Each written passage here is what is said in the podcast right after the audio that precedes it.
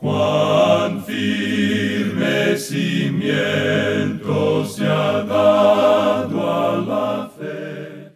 A través de la Biblia, un análisis de la Biblia libro por libro que le ayudará a crecer espiritualmente. Estos estudios fueron diseñados por el Dr. J. Vernon McGee. Acompáñenos en este fascinante recorrido a través de la Biblia. La palabra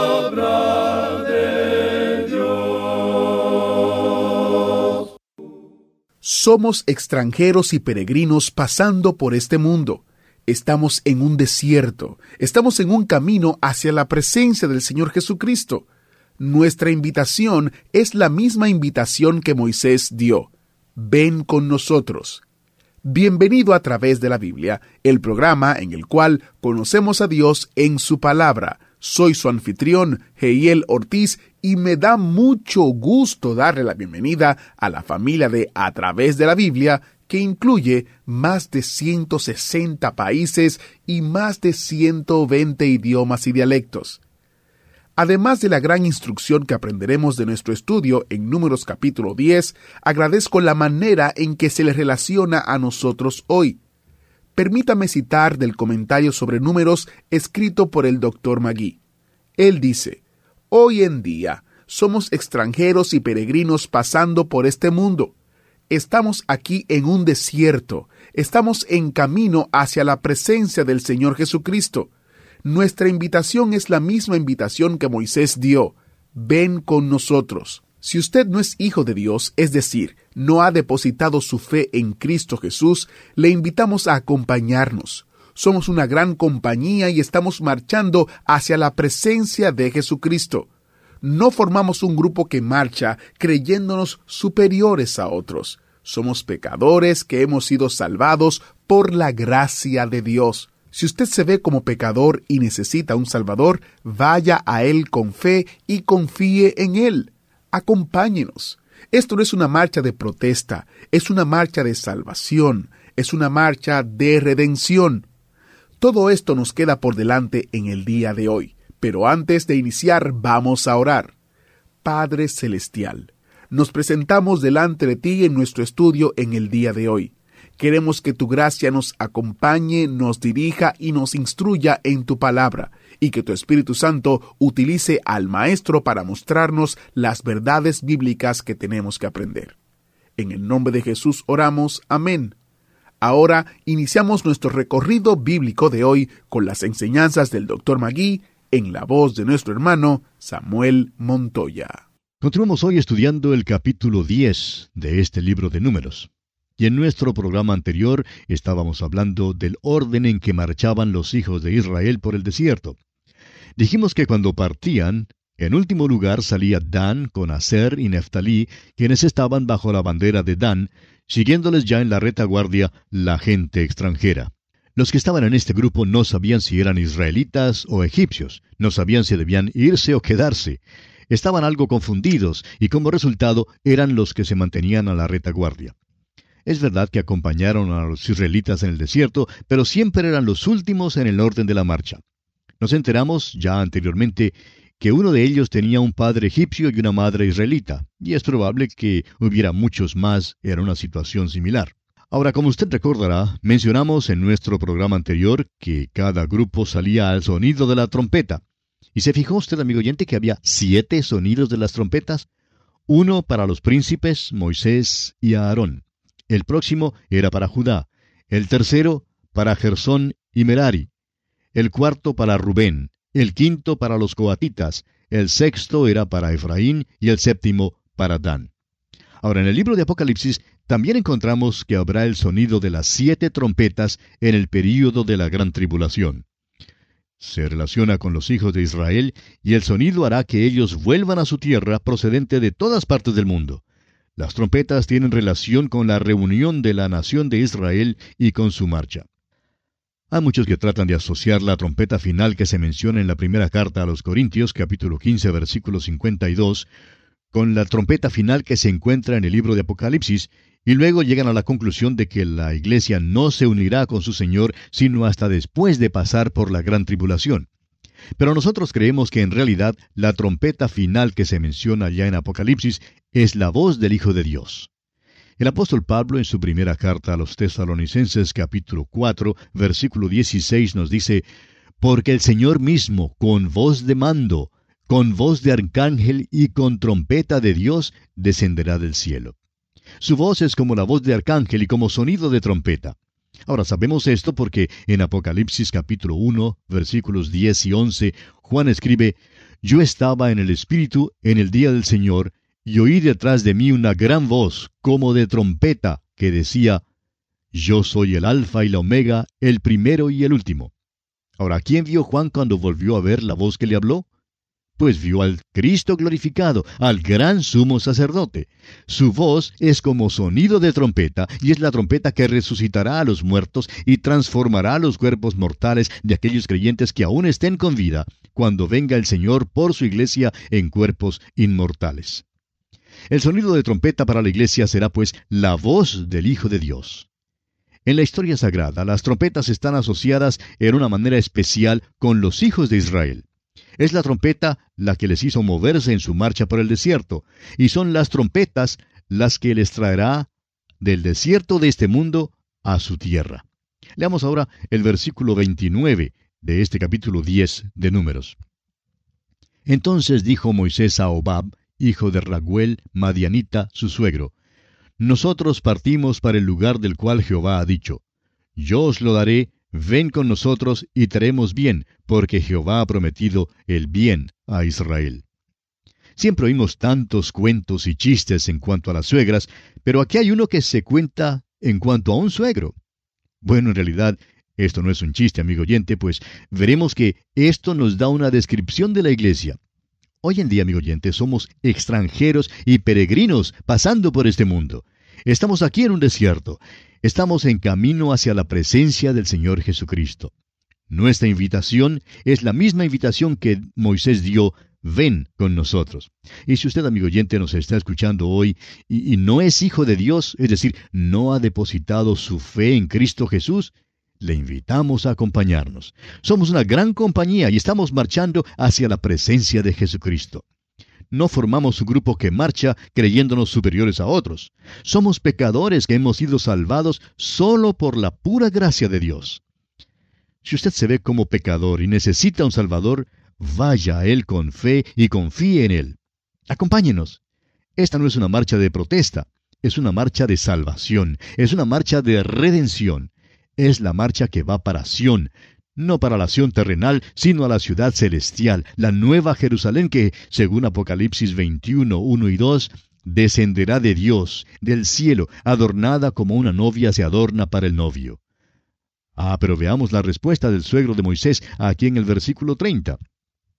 Y él le respondió, Yo no iré, sino que me marcharé a mi tierra y a mi parentela. Ahora Moisés sigue hablando y quizá dijo algo que no debiera haberle dicho. El suegro no quiso acompañarlos, quería regresar a su casa. Por tanto, Moisés le contestó diciendo en el versículo 31, y él le dijo, Te ruego que no nos dejes, porque tú conoces los lugares donde hemos de acampar en el desierto, y nos serás en lugar de ojos. Quisiéramos decir aquí mismo, amigo oyente, que no comprendemos en realidad a Moisés. Dios ya le había dicho con toda claridad a Moisés que la columna de nube, de día, y la columna de fuego, de noche, les guiaría y que el arca ya les estaba guiando. Esto era una figura de Cristo, nuestro máximo líder. Sin embargo, vemos aquí que Moisés le sugiere a su propio suegro que le necesita como guía. Ahora es verdad que su suegro había sido criado en el desierto de Madián. Era madianita y conocía muy bien aquella región. Podría haberle servido de mucha ayuda, eso es seguro, pero el caso es que, según las instrucciones de Dios, no debían depender de medios naturales. Este viejito no sabía el camino que Dios quería que ellos tomaran. Lamentablemente, amigo oyente, esto es lo que sucede con la iglesia hoy en día. Escucha la voz del mundo, escucha la voz de los hombres que quizás sean peritos, pero son hombres faltos de un verdadero discernimiento espiritual. Y como resultado de esto, en muchos casos, la iglesia transita por una senda muy florida, pero que conduce a un lugar muy triste. ¿Qué responsabilidad tan grande recae sobre los líderes de la iglesia de hoy en día, sobre los ministros y sobre los oficiales de la iglesia? Amigo oyente, ¿está usted seguro de que tiene la mente del Señor? ¿Está seguro de que Cristo es la cabeza de su iglesia? ¿Está usted seguro de que Él está dirigiendo y guiando a usted en todo? ¿O está usted pidiendo a algún hombre que venga y le sirva de ojos? ¿Cuán trágico sería eso? Bueno, Moisés se equivocó aquí, amigo oyente. Claro que Moisés podía equivocarse. Era un ser humano y era pecador. Lo interesante es que Moisés haya escrito esto registrando su propia equivocación. Tememos que si algunos de nosotros nos hubiéramos equivocado así, no lo habríamos mencionado a nadie, ni mucho menos haberlo escrito para la posteridad. Continuemos ahora leyendo los versículos 33 al 36 de este capítulo 10 de Números. Así partieron del monte de Jehová camino de tres días, y el arca del pacto de Jehová fue delante de ellos camino de tres días, buscándoles lugar de descanso. Y la nube de Jehová iba sobre ellos de día, desde que salieron del campamento. Cuando el arca se movía, Moisés decía, Levántate, oh Jehová, y sean dispersados tus enemigos, y huyan de tu presencia los que te aborrecen. Y cuando ella se detenía, decía, Vuelve, oh Jehová, a los millares de millares de Israel. Note usted que es Dios quien les está dirigiendo, que Dios mismo está buscándoles la tierra. No había pues ninguna necesidad de que el suegro de Moisés la buscara.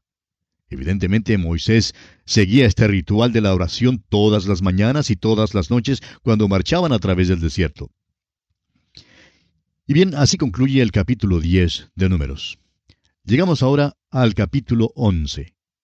En este capítulo veremos que las quejas y la murmuración del pueblo de Israel desagrada al Señor. Los hijos de Israel ahora parten del monte Sinaí. Los capítulos 11 y 12 de Números cuentan su marcha desde Sinaí hasta Cades. Esta marcha por el desierto debía haber durado solo unos pocos días, para luego haber entrado en la tierra prometida, pero en lugar de esto, la marcha por el desierto se prolongó por muchos años. Notaremos en este capítulo que cuando se presentaron los problemas, el pueblo comenzó a murmurar. Esta fue cosa seria y tiene algunas lecciones muy importantes para nosotros aquí.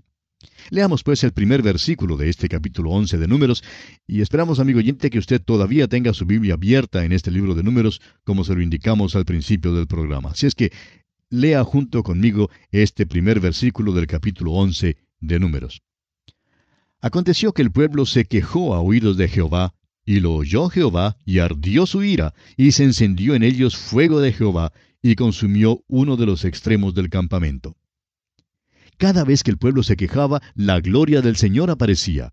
El Señor se disgustó mucho con sus murmuraciones y quejas.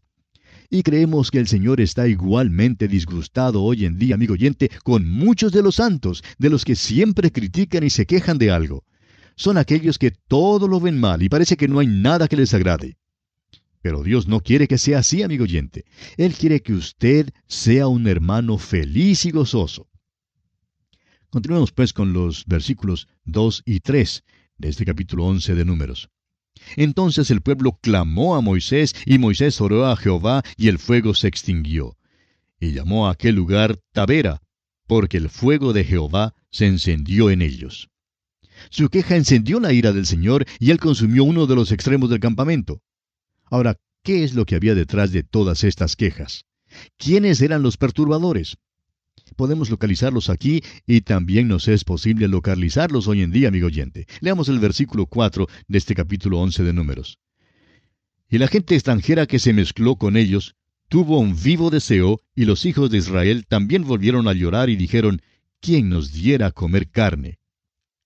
Ahora, ¿quiénes fueron los que principiaron esto? Pues la gente extranjera. Usted recordará que la gente extranjera era el grupo de los que no estaban seguros quiénes eran. No podían juntarse a ninguna de las tribus, no podían declarar su linaje, no estaban seguros si realmente pertenecían al pueblo israelita o no. Si sabían si debían ir en la marcha por el desierto o quedarse. Eran el producto del matrimonio entre personas de distintas razas. Cada uno de estos tenía un pariente en Egipto y un pariente en el campamento de Israel. No eran lo suficientemente egipcios como para querer permanecer en Egipto, ni lo suficientemente israelitas como para querer salir en la marcha por el desierto. Hoy en día nuestras iglesias también se llenan con gente como esa. Quieren mezclarse con los hermanos y van a la iglesia. Quieren aparecer como personas muy morales, disfrutan de un buen sermón, pero luego, durante la semana, andan con el mundo. Son como la gente extranjera de este pasaje. No están muy seguros a dónde pertenecen, no están seguros de su salvación y por tanto no saben su linaje. Quizá usted, amigo oyente, haya descubierto también que los verdaderos perturbadores en la iglesia son precisamente esta gente extranjera. En realidad acompañan al mundo y al mismo tiempo quieren acompañar a los hermanos. Les gusta asistir a un banquete de la iglesia, pero no les gusta el estudio bíblico. No quieren estar delante en la marcha cerca del arca de Dios. Quieren quedarse atrás porque no están seguros y en cualquier momento pueden tener ganas de volver atrás. No saben lo que creen, nunca están contentos mientras otros se gozan de un tiempo de bendición espiritual. Se sienten incómodos en la iglesia, pero lo curioso es que también se sienten incómodos en el mundo. No les va bien en ninguna parte, son simplemente perturbadores. Ahora, ¿qué cree usted que realmente les hacía falta? Leamos los versículos 5 y 6 de este capítulo 11 de Números. Nos acordamos del pasado que comíamos en Egipto de balde, de los pepinos, los melones, los puerros, las cebollas y los ajos. Y ahora nuestra alma se seca, pues nada sino este maná ven nuestros ojos. Escuche usted lo que dicen que les faltaba. Parece que solo les gustaba comer condimentos, con la excepción del pescado. No se podía pescar en el desierto porque no había ningún lago por allí. Pero se acordaban del pescado que comían allá en Egipto. ¿Cómo le parece a usted? Allí comían todo el pescado que querían. Tanto pescado comían que creemos que en Egipto se cansaban de comer pescado, pero ahora en el desierto se acuerdan del pescado. ¿Cómo le parece? Y dice el versículo 4 que tuvieron un vivo deseo deseaban las cosas que crecen en la tierra o que crecen debajo de la tierra. Querían las cosas terrenales de este mundo. Y lo lamentable, amigo oyente, es que pronto los hijos de Israel también se contagiaron con este espíritu de queja y por tanto empezaron a llorar junto con la gente extranjera. Esta era como una enfermedad contagiosa que pasaba por todo el campamento. Y antes de mucho, todos comenzaron a llorar acordándose de Egipto. Es interesante ver que lo que les hacía falta no tenía ningún verdadero valor nutritivo en cuanto a las calorías y vitaminas. Eran los condimentos que hacen que la comida tenga buen gusto. Ahora, la comida puede tener buen gusto, pero el que come mucha cebolla y mucho ajo, pues no tiene siempre el aliento y, no es muy acogido por los demás. Pero estas eran las cosas que ellos recordaban. Y para el colmo vemos en el versículo 6 que comienzan a quejarse del maná tienen maná para comer y éste es provisto de una manera milagrosa todos los días, y sin embargo no les gusta. Bueno, sigamos leyendo ahora y, veamos lo que dicen los versículos 7 al 9 de este capítulo 11 de Números. Y era el maná como semilla de culantro y su color como color de bedelio. El pueblo se esparcía y lo recogía y lo molía en molinos o lo majaba en morteros y lo cocía en caldera o hacía de él tortas. Su sabor era como sabor de aceite nuevo. Y cuando descendía el rocío sobre el campamento de noche, el maná descendía sobre él. El Espíritu de Dios nos explica aquí por segunda vez lo que era el maná.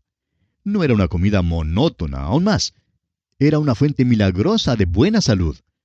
El hecho es que cuando lleguemos al libro de Deuteronomio, notaremos que al seguir marchando por el desierto, sus pies no se hinchaban, no se enfermaban del beriberi porque comían el maná. Ese maná contenía todas las vitaminas que ellos necesitaban. Era el alimento de Dios. Aquel maná les daba una alimentación completa.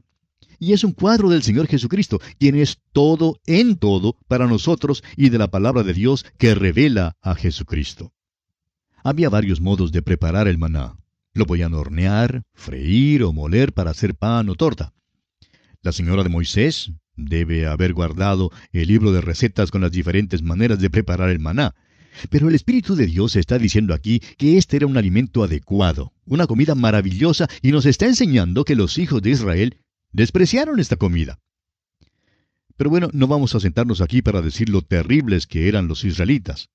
¿Qué le parece todo esto a usted, amigo oyente? Ese maná habla de Cristo. ¿Cuál es, pues, su opinión en cuanto a él? ¿Se ha cansado usted de él alguna vez? ¿Sabe usted, amigo oyente, que algunos miembros de iglesias se cansan del maná? Que dicen que el pastor los domingos solo predica el Evangelio y da una invitación. Muchos son los que se cansan del estudio bíblico. Y creemos que podemos decir que el segmento más grande de la iglesia de hoy en día no quiere el estudio bíblico. Simplemente no lo quieren. Y hoy en día Ese es el apuro de la iglesia, el de rechazar el maná. Dios nos ha dado su palabra y debemos comer de ella. El tratar de alimentarse en otro lugar o de otra manera es rechazar el maná que Dios nos ha dado. Veamos ahora la queja de Moisés. Después de esto, hasta Moisés se pone un poquito cansado de esa gente, y tenemos que confesar que simpatizamos con él. Leamos los versículos 10 al 15 de este capítulo 11 de Números. Y oyó Moisés al pueblo que lloraba por sus familias, cada uno a la puerta de su tienda, y la ira de Jehová se encendió en gran manera. También le pareció mal a Moisés. Y dijo Moisés a Jehová, ¿Por qué has hecho mal a tu siervo? ¿Y por qué no he hallado gracia en tus ojos que has puesto la carga de todo este pueblo sobre mí? ¿Concebí yo a todo este pueblo? ¿Lo engendré yo para que me digas, llévalo en tu seno como lleva la que cría al que mama a la tierra de la cual juraste a sus padres? ¿De dónde conseguiré yo carne para dar a todo este pueblo? Porque lloran a mí diciendo, danos carne que comamos. No puedo yo solo soportar a todo este pueblo que me es pesado en demasía. Y si así lo haces tú conmigo, yo te ruego que me des muerte, si he hallado gracia en tus ojos, y que yo no vea mi mal. Ahora, ¿se está quejando Moisés? Creemos que sí, amigo oyente. Nos parece que sí, que se está quejando aquí. Moisés no era un hombre perfecto en ninguna forma, era simplemente un sencillo ser humano que era usado poderosamente por Dios. Moisés dijo que prefería morirse a tener que sufrir lo que sufría con esta multitud y creemos que estamos de acuerdo con él, que era muy difícil. Era difícil en gran manera soportar a esta gente. Y bien, amigo oyente, tenemos que detenernos aquí por hoy, porque nuestro tiempo una vez más ya se ha agotado. Continuaremos Dios mediante en nuestro próximo programa. Que Dios le bendiga ricamente.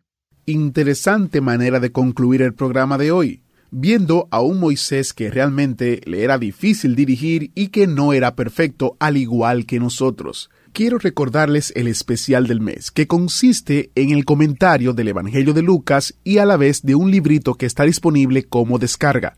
El comentario de Lucas usted puede encontrarlo en nuestra página en Amazon y ahí podrá descargarlo de manera digital o solicitarlo de manera impresa. Recuerde el Evangelio de Lucas por solo 15 dólares. Y si visita nuestra página web a través de la Biblia, .org barra especial encontrará una descarga gratuita del librito El fruto del árbol sicómoro, basado en Lucas capítulo 19. En este librito, el Dr. Magui usa la historia de Saqueo, el recaudador de impuestos, para explicar la relación entre la gloriosa gracia de Dios y nuestras buenas obras. Visite a través de la biblia.org barra especial para tener más detalles. Y bien, soy Geiel Ortiz, y para todos nosotros aquí en A través de la Biblia estamos orando para que Dios le bendiga y le guarde, y nos encontremos aquí en una próxima entrega de su programa A través de la Biblia. Dios les bendiga. Bye bye. ¿Fue de ayuda para usted el estudio de hoy? ¿Desea enviarnos algún comentario de lo que ha estado escuchando? Entonces escríbanos, no espere más. Nuestro correo electrónico es atv arroba transmundial.org. atv arroba transmundial.org. Si desea recibir las notas y bosquejos de lo que estamos estudiando, suscríbase gratis en nuestra página en internet a través de la Biblia.org barra notas. A través de la Biblia.org barra notas.